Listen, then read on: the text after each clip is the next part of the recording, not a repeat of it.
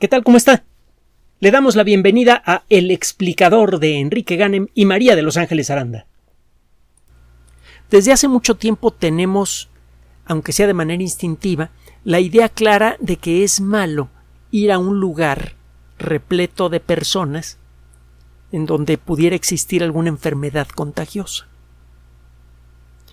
al final del Renacimiento, al final de la Edad Media, al principio del Renacimiento, eh, ocurrieron varias epidemias de peste.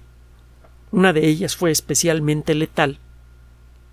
Y fue entonces cuando nos empezó a quedar claro en el mundo occidental que mm, cuando existe alguna enfermedad contagiosa conocida en el ambiente, es mala idea agruparse. En muchos pueblos, cuando aparecían los primeros casos de peste, eh, rápidamente convocaban a todos sus habitantes para meterse en la iglesia y eh, si alguno de ellos tenía, aunque fuera de manera asintomática, una variedad de peste que se conoce como peste neumónica que se transmite por el aire, que en aquella época no era muy rara que digamos, pues el resultado al final era terrible. La peste neumónica, la peste bubónica clásica transmitida por picadura de pulga en aquella época tenía un índice de letalidad como de entre el 30 y el 50% decir, entre 3 y 5 de cada 10 personas que se enfermaban morían. Y la peste neumónica como del 90%, así que cuando la gente se concentraba en, en, un recinto cerrado en la iglesia con la intención de escapar de la epidemia, pues a veces lo que ocurría era algo verdaderamente terrible. Bueno, el caso es que hemos aprendido a evitar las grandes concentraciones de personas, sobre todo si hay personas enfermas en ese grupo instintivamente. Desde eh, poco después del Renacimiento, cuando los hospitales comenzaron a tomar su forma moderna, esta, esta sensación de, de, que no es buena idea estar en un ambiente en donde hay muchos enfermos comenzó a reforzarse. Algunos hospitales adquirieron una fama terrible por ejemplo, uno de los casos eh, mejor conocidos para, para la, historia de la medicina. En Inglaterra había un hospital, otro día platicamos los detalles, había un hospital que era eh, tristemente famoso porque muchas de las mujeres que, iban a tener sus hijos en este lugar mm, eh, rápidamente enfermaban y morían. el, las mujeres que eran atendidas en estos lugares eh, estaban experimentando un riesgo no muy diferente al que se tenía en Europa durante, durante la peste. Y no fue sino hasta que empezamos a desarrollar pocas décadas después nuestras perspectivas sobre la antisepsia, cuando gracias a los grandes cazadores de microbios descubrimos el papel de los bichos microscópicos en las enfermedades infecciosas y todo esto, que nos dimos cuenta que es lo que estaba pasando el, médico mismo era la fuente de contagio. Atendía a una mujer que probablemente estaba enferma y no se acostumbraba a lavarse siquiera las manos, mucho menos cambiarse de ropa y protegerse la cara y, otras partes del cuerpo. Eh, eh, poco tiempo después el médico simplemente, eh, a, a, lo mejor sacudiendo un poco su ropa, atendía a otra mujer. Muchas veces con una traje y no un uniforme que traía todavía el polvo de la calle. El desarrollo del concepto de la antisepsia, el descubrimiento del papel de las bacterias, el desarrollo de los antibióticos y de las vacunas, ayudó en mucho a contener este problema, al punto de que como consecuencia de, de la antisepsia, es decir, de la idea de que en el ambiente existen microorganismos patógenos, y nos podemos proteger de ellos eh, por medio de la limpieza, utilizando eh, desinfectantes, este tipo de cosas. Mm, gracias al desarrollo de la antisepsia y luego de las vacunas y luego de los antibióticos, el promedio de vida se ha disparado. Durante casi toda la historia de la humanidad, una fracción muy importante de todas las personas que nacían no llegaban a la adolescencia siquiera como consecuencia de enfermedades infecciosas. En las últimas décadas, hemos visto cómo las bacterias parecen eh, regresar del rincón al que las habíamos recluido. Han aparecido bacterias resistentes a muchos antibióticos, han aparecido eh, eh, variedades de algunas bacterias que se resisten a las vacunas clásicas. Hemos descubierto que algunas de las vacunas que tenemos no eran tan buenas como creíamos, como en el caso de la tuberculosis, que desde hace ya varias décadas sabemos que la vacuna que tenemos es efectiva contra una forma agresiva de tuberculosis juvenil pero no contra todas las formas de tuberculosis, al punto de que la tuberculosis es ya un problema grave de salud que cada año eh, se lleva a más de un millón de personas en todo el planeta. Es algo bastante serio, porque además muchas variedades son resistentes a antibióticos y eso significa que a veces hay que hacer un tratamiento prolongado que puede durar más de un año con antibióticos muy agresivos y en dosis fuertes. Esto es caro, eh, afecta de manera importante la salud de, la víctima, etcétera, etcétera, etcétera. En eh, algunos hospitales hay infecciones en, los quirófanos que eh, pueden rápidamente agravarse porque las bacterias que se encuentran allí se han vuelto resistentes a los antibióticos. Esto ocurre porque en estos lugares los ah, antibióticos se usan con mucha frecuencia y los desinfectantes en general. Entendemos ahora, e incluso podemos hacer predicciones razonablemente precisas con modelos matemáticos del problema que esto, que, esto genera. Si usted tiene una gran población de bacterias, las que usted quiera, y les eh, les aviento un desinfectante, pues nueve de cada diez bacterias se mueren. Algunas sobreviven. En muchos casos porque cuentan con las condiciones genéticas que les facilitan la supervivencia. Bueno, las bacterias se pueden reproducir con un ritmo muy acelerado. En un solo día pueden transcurrir muchas generaciones de bacterias. Las bacterias más ágiles para eh, reproducirse lo hacen cada 20 minutos, una generación cada 20 minutos. Si por accidente en una masa grande de bacterias hay una que genéticamente es resistente al desinfectante que usted utilizó, esa bacteria, al cabo de unas horas, ya se ha reproducido muchas veces, ya tiene usted muchos millones de ejemplares de esa bacteria, y si esa bacteria es patógena puede empezar a causar problemas, y no la va a poder usted controlar con los desinfectantes. Y el estar desarrollando nuevos desinfectantes cada día es imposible económicamente, técnicamente también es imposible y además es indeseable porque muchos desinfectantes no solamente son agresivos con las bacterias, son agresivos con, con quienes los usan para protegerse de ellas. Entonces, eh, hay lugares en donde el mantener desinfectado un ambiente se ha vuelto todo un reto. Sabemos que hay elementos de desinfección a los que no existen bacterias inmunes, por ejemplo la luz ultravioleta intensa. No existe bacteria que pueda soportar eh, la, lluvia de luz de alta energía que emite una lámpara especial. Ahora hay incluso lámparas LED que emiten luz ultravioleta. hay varios colores invisibles de luz ultravioleta, los colores más de mayor energía las eh, existen partículas de luz ultravioleta de relativamente poca energía y partículas de luz ultravioleta que tienen mucha energía. Las que tienen poca energía, eh, si les roba usted un poquito más de energía, se convierten en luz violeta, que ya podemos ver. Si tiene usted luz ultravioleta de muy alta energía y le agrega usted un poquito más, esa luz ultravioleta se convierte en rayos X. Si usted selecciona algunos colores especiales de luz ultravioleta y construye una lámpara que los emite, eh, las bacterias simplemente no se pueden resistir a esa luz. Son destruidas rápidamente.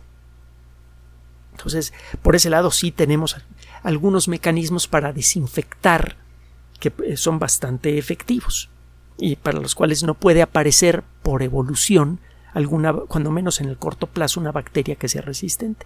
También hay algunas sustancias químicas a las que prácticamente ninguna bacteria se resiste, etc.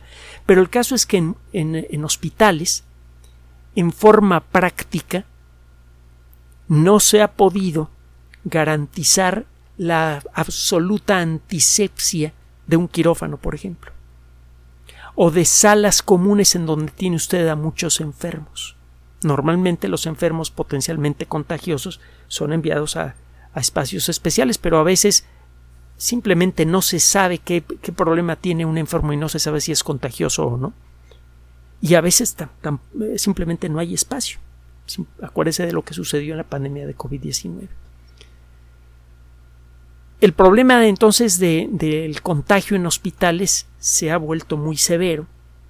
No es buena idea llevar eh, niños a hospitales. Por eso a veces hay que hacerlo por, por razones obvias, pero es bueno minimizar la presencia de menores en hospitales porque hay muchas bacterias para las cuales los eh, jóvenes podrían no tener resistencia, sus sistemas inmunes están en desarrollo. Desde hace un buen tiempo entonces, en los hospitales se hacen estudios sobre evolución bacteriana, basadas en modelos matemáticos de cómo funciona la evolución darwiniana. Estos modelos funcionan muy bien, pueden darnos una idea general de con qué ritmo van a aparecer variedades de bacterias que son especialmente em, peligrosas, entonces eso nos permite adelantarnos a, la aparición de estas variedades eh, en hospitales y desinfectar de manera especial los sitios en, en donde podrían aparecer. Hay algunas zonas en los hospitales que son especialmente vulnerables a que se desarrolle un proceso de evolución acelerado de bacterias resistentes, por ejemplo los quirófanos. los quirófanos van toda clase de enfermos. Y en un quirófano es fácil que por muchos motivos diferentes, se suelten bacterias de las personas que entran al quirófano, los enfermos principalmente, y que se queden por ahí. No, no siempre es fácil desinfectar eh, por completo un quirófano. Entonces, este tipo de estudios se vienen haciendo desde hace tiempo. Y algunos investigadores sospechan desde hace algún tiempo que en otros ambientes en, otros ambientes en donde se reúnen grandes cantidades de personas que vienen de muchos lugares diferentes y en donde no existe un control antibacteriano eh, estricto, pues que pudiera darse un fenómeno de contagio a gran escala.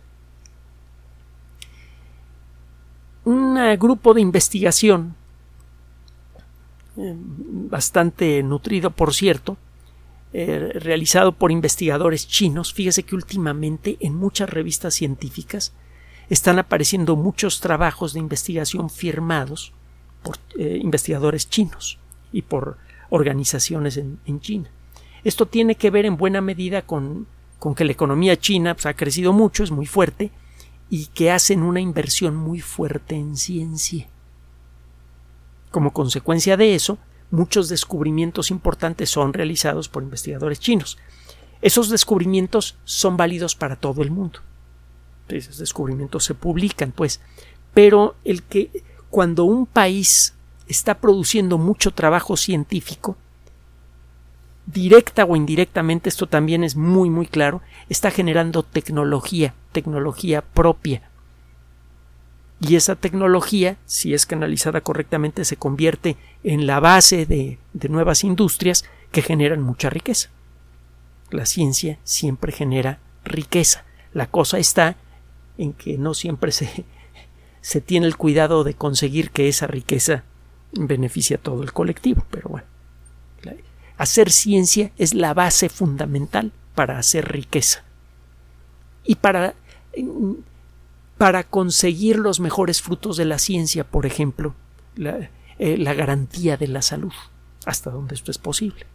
Bueno, este grupo de investigación acaba de publicar un trabajo en una revista que es ah, editada por la Sociedad Americana de Microbiología, que es una organización de alcance internacional y, que, bueno, también ya, ya tiene una, una buena tradición. Una de las revistas pues, de, lo más importante que, que, publica directa o indirectamente la American Society for Microbiology, que es un nombre original en inglés, es una revista que se llama M Systems. La, la, letra M seguida sin espacio por la palabra sistemas en inglés, M Systems. En esta revista en donde se habla de sistemas microbianos, se presenta un trabajo de investigación eh, muy interesante que enfoca todo esto que acabamos de decir al principio de esta cápsula, pero no a los hospitales, sino a centros comerciales. En los centros comerciales encuentra usted siempre centenares o miles de personas que vienen de zonas muy distantes, con un estado de salud no verificable, no sería práctico el eh, hacerle un estudio completo a cada persona que entra al centro comercial para saber si en su piel, en sus pulmones, en su boca, en alguna parte del cuerpo trae alguna bacteria potencialmente peligrosa. Incluso para las enfermedades más, más terribles como la peste, hay casos de personas que son portadores sanos, que pueden tener la bacteria adentro o el agente infeccioso adentro puede ser un virus o un hongo y eh, no mostrar ningún síntoma nunca. Su cuerpo sabe defenderse contra estos microorganismos, pero eso no impide que estos se reproduzcan en el cuerpo y luego salgan por la boca, por la nariz, eh, eh, que habiten la piel, etcétera, etcétera. Y eso puede convertirse en un en una fuente de contagio. Los investigadores chinos se eh, eh, inspiraron en las observaciones que realizaron durante la pandemia. En estudios previos, publicados en varias revistas de investigación, eh, varios científicos chinos reportaron que los centros comerciales grandes, los famosos malls, por eh, usar el término en inglés, se convirtieron en eh, focos de contagio muy claros durante la pandemia de COVID-19. Eso de arranque, bueno, ya alertó desde luego las autoridades, los centros fueron cerrados, etcétera. Pero bueno, eso significa que en estos ambientes el paso de agentes infecciosos de una persona a otra es muy fácil. Estos investigadores decidieron explorar con más detalle cómo funciona este asunto. Se pusieron a estudiar muestras que fueron colectadas en la primavera y verano del año pasado, el 2022, de los pisos y escaleras eléctricas de 20 centros comerciales en la, la región de Xiamen, en China. También eh, tomaron muestras de la parte inmediatamente exterior del edificio, del polvo del suelo, de eh, muestras de tierra de jardín eh, inmediatamente contiguo al centro comercial. Y utilizaron una técnica que se llama secuenciación de, R, de RNA ribosomal 16S para identificar las poblaciones bacterianas. Déjeme platicarle cómo va el rollo. Recuerde que en todas las células vivas existe ADN, que el ADN tiene la información que sirve para fabricar proteínas, que esa información, cuando va a ser expresada, es fotocopiada en una molécula mucho menos eh, frágil que el ADN, que se llama ARN mensajero. Cada molécula de ARN mensajero tiene la lista de instrucciones para fabricar una proteína. Y acuérdese que las proteínas hacen todas las cosas que sabe hacer un ser vivo. Si usted cambia la cantidad o características de, las proteínas de un organismo, cambia al organismo completo. Bueno, eh, usted puede encontrar proteínas que son idénticas en muchas especies bacterianas diferentes. De hecho, hay algunas proteínas que son idénticas en todos los seres vivos. Idénticas. Bueno, estos investigadores lo que hacen es eh, tomar una pequeña estructura que existe en todos los seres, eh, los seres vivos. Estas estructuras se llaman ribosomas. Los ribosomas son robots moleculares ultradiminutos que saben leer el ARN mensajero y al hacerlo van construyendo proteínas. El ARN mensajero dice en qué orden se deben ir colocando los aminoácidos que integran a una proteína. Lo hemos dicho muchas veces que las proteínas son como palabras moleculares y las letras moleculares son los aminoácidos.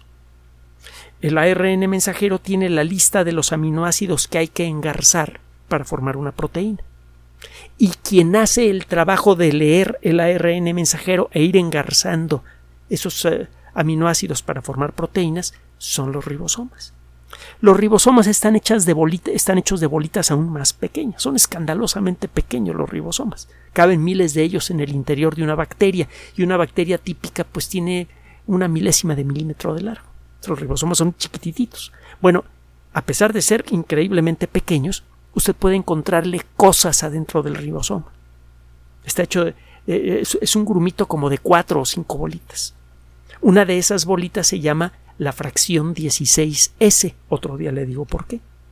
Si usted se pone a estudiar bacterias, aunque sean muy parecidas entre sí, verá que cuando dos bacterias no pertenecen a la misma especie, aunque se parezcan muchísimo, usted va a encontrar diferencias en la estructura de la fracción 16S de los ribosomas de la bacteria. Entonces, usted quiere clasificar bacterias rápidamente, usted toma una muestra del suelo de un centro comercial y va a encontrar miles de especies de bacterias diferentes, va a encontrar millones de bacterias pertenecientes a miles de especies diferentes. El ponerse a clasificar una por una las especies es suficiente para que se vuelva usted loco. Eh, los manicomios del mundo estarían llenos de biólogos moleculares o, o de microbiólogos si es que realmente se pusieran a trabajar bacteria por bacteria para clasificarla. Una forma rápida de hacerlo consiste en agarrar la muestra que toma usted del suelo, someterlo a un proceso especial, se licúan las bacterias y luego hace un proceso de filtrado y otras cosas más, y al final acaba con un frasquito lleno de los pedacitos 16S de todos los ribosomas de todas las bacterias. Y luego lo que hace es un proceso relativamente simple que sirve para agrupar a las partículas 16S que son idénticas de esa muestra. Si toma usted una muestra de suelo con millones de bacterias y la somete a este tratamiento de licuefacción y de filtrado y todo el rollo, y acaba usted con, por decir algo, 10.000 grupos diferentes de fracciones 16S, usted sabe que hay 10.000 especies de bacterias diferentes.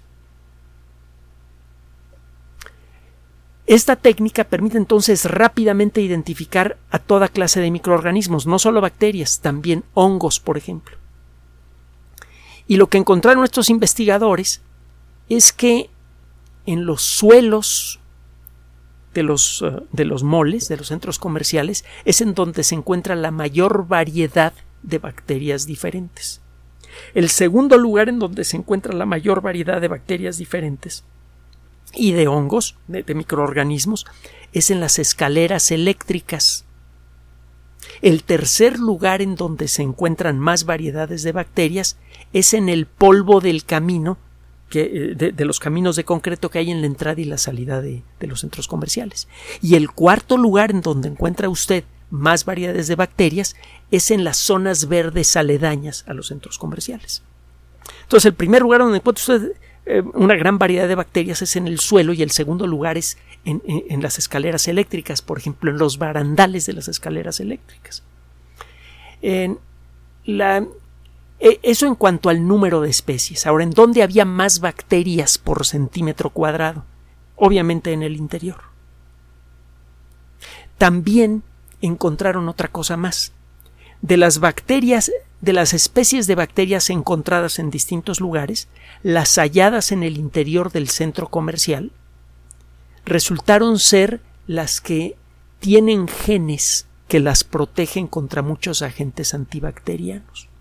Como frecuentemente los suelos de los centros comerciales, de los buenos centros comerciales, son trapeados, limpiados con agua a la que se le ponen eh, materiales antibacterianos, las bacterias, por el proceso que le mencioné al principio, evolucionan y en algunos casos se vuelven resistentes a esos agentes eh, eh, desinfectantes, a estas sustancias protectoras.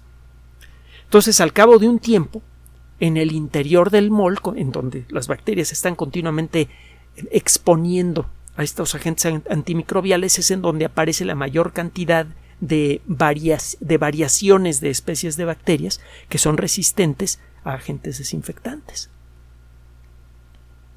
El tipo de especies que se encuentran en los centros comerciales van cambiando según la época del año.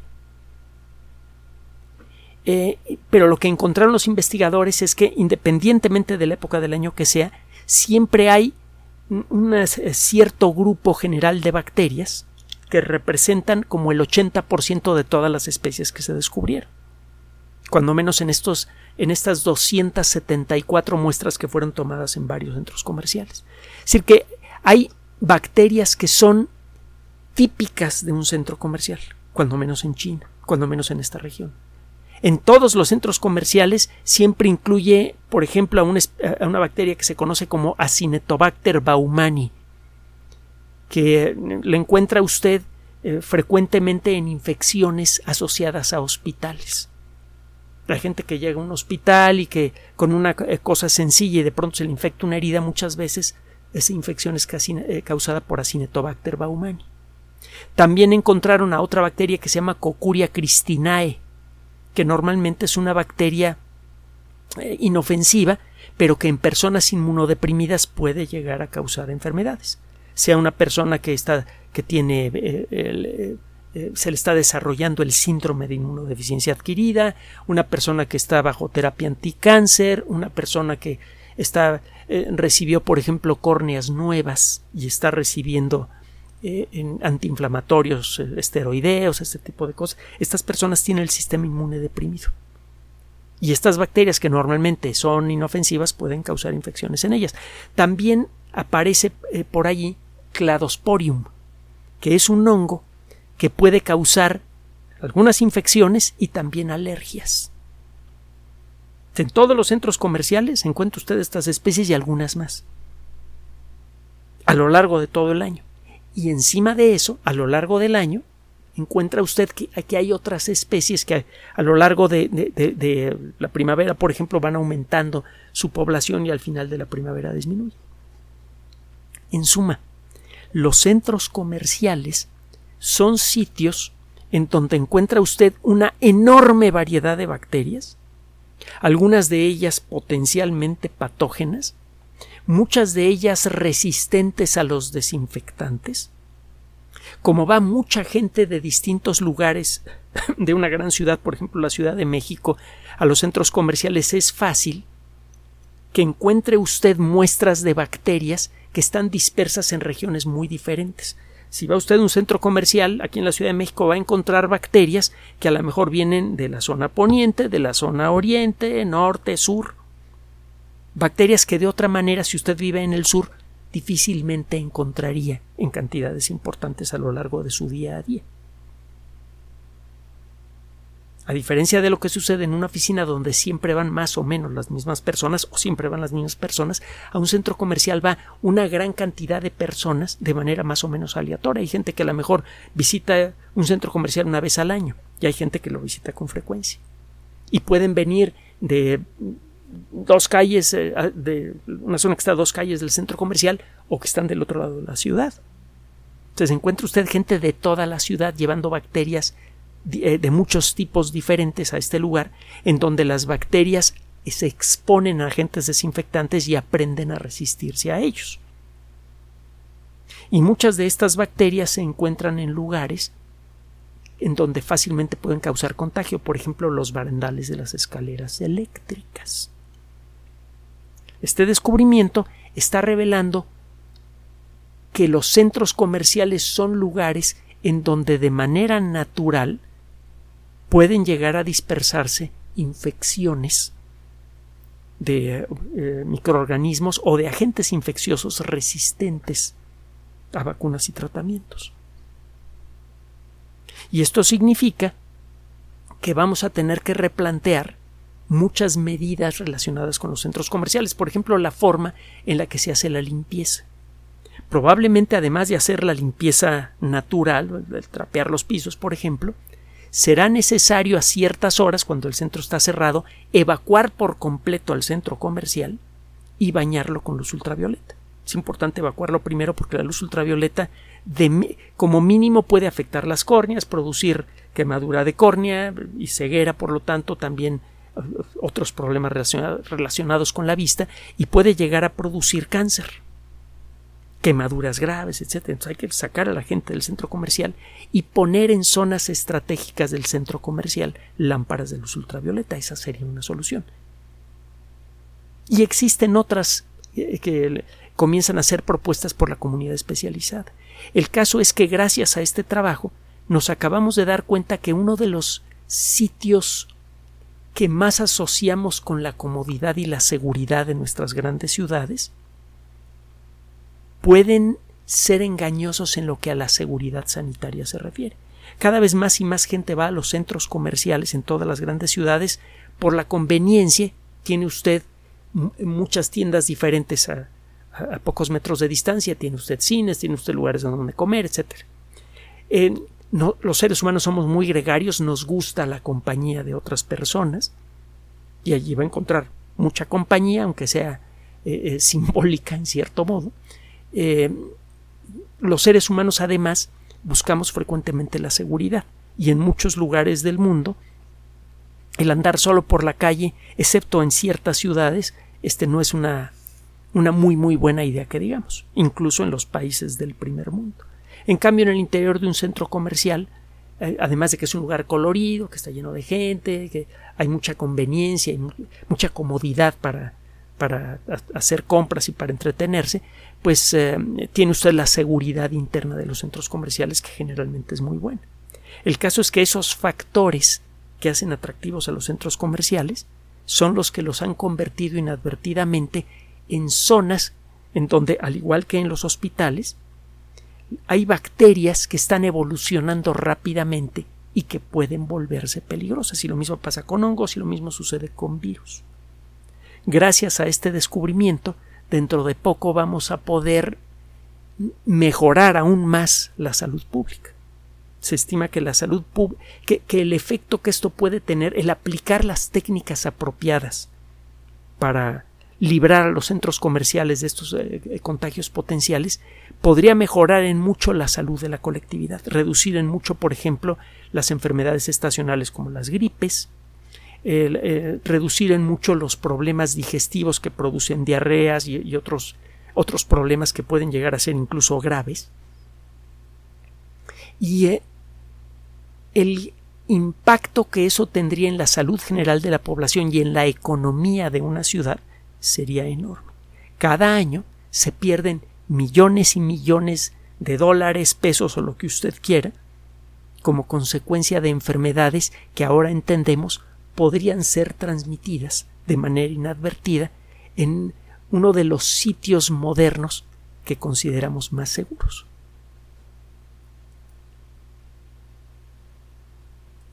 Gracias por su atención.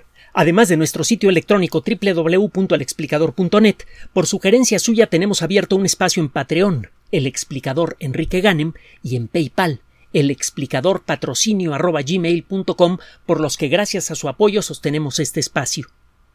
Puede usted descargar gratuitamente estos audios en formato MP3 en Spotify y en iTunes como El Explicador sitio oficial y en SoundCloud como El Explicador y con formato de video en YouTube en El Explicador sitio oficial. Recuerde nuestras redes sociales de siempre, Twitter Enrique-Ganem y en Facebook Enrique Ganem sitio oficial el explicador y los grupos que usted ya conoce. Finalmente, el explicador siempre somos María de Los Ángeles Aranda y Enrique Ganem. Gracias.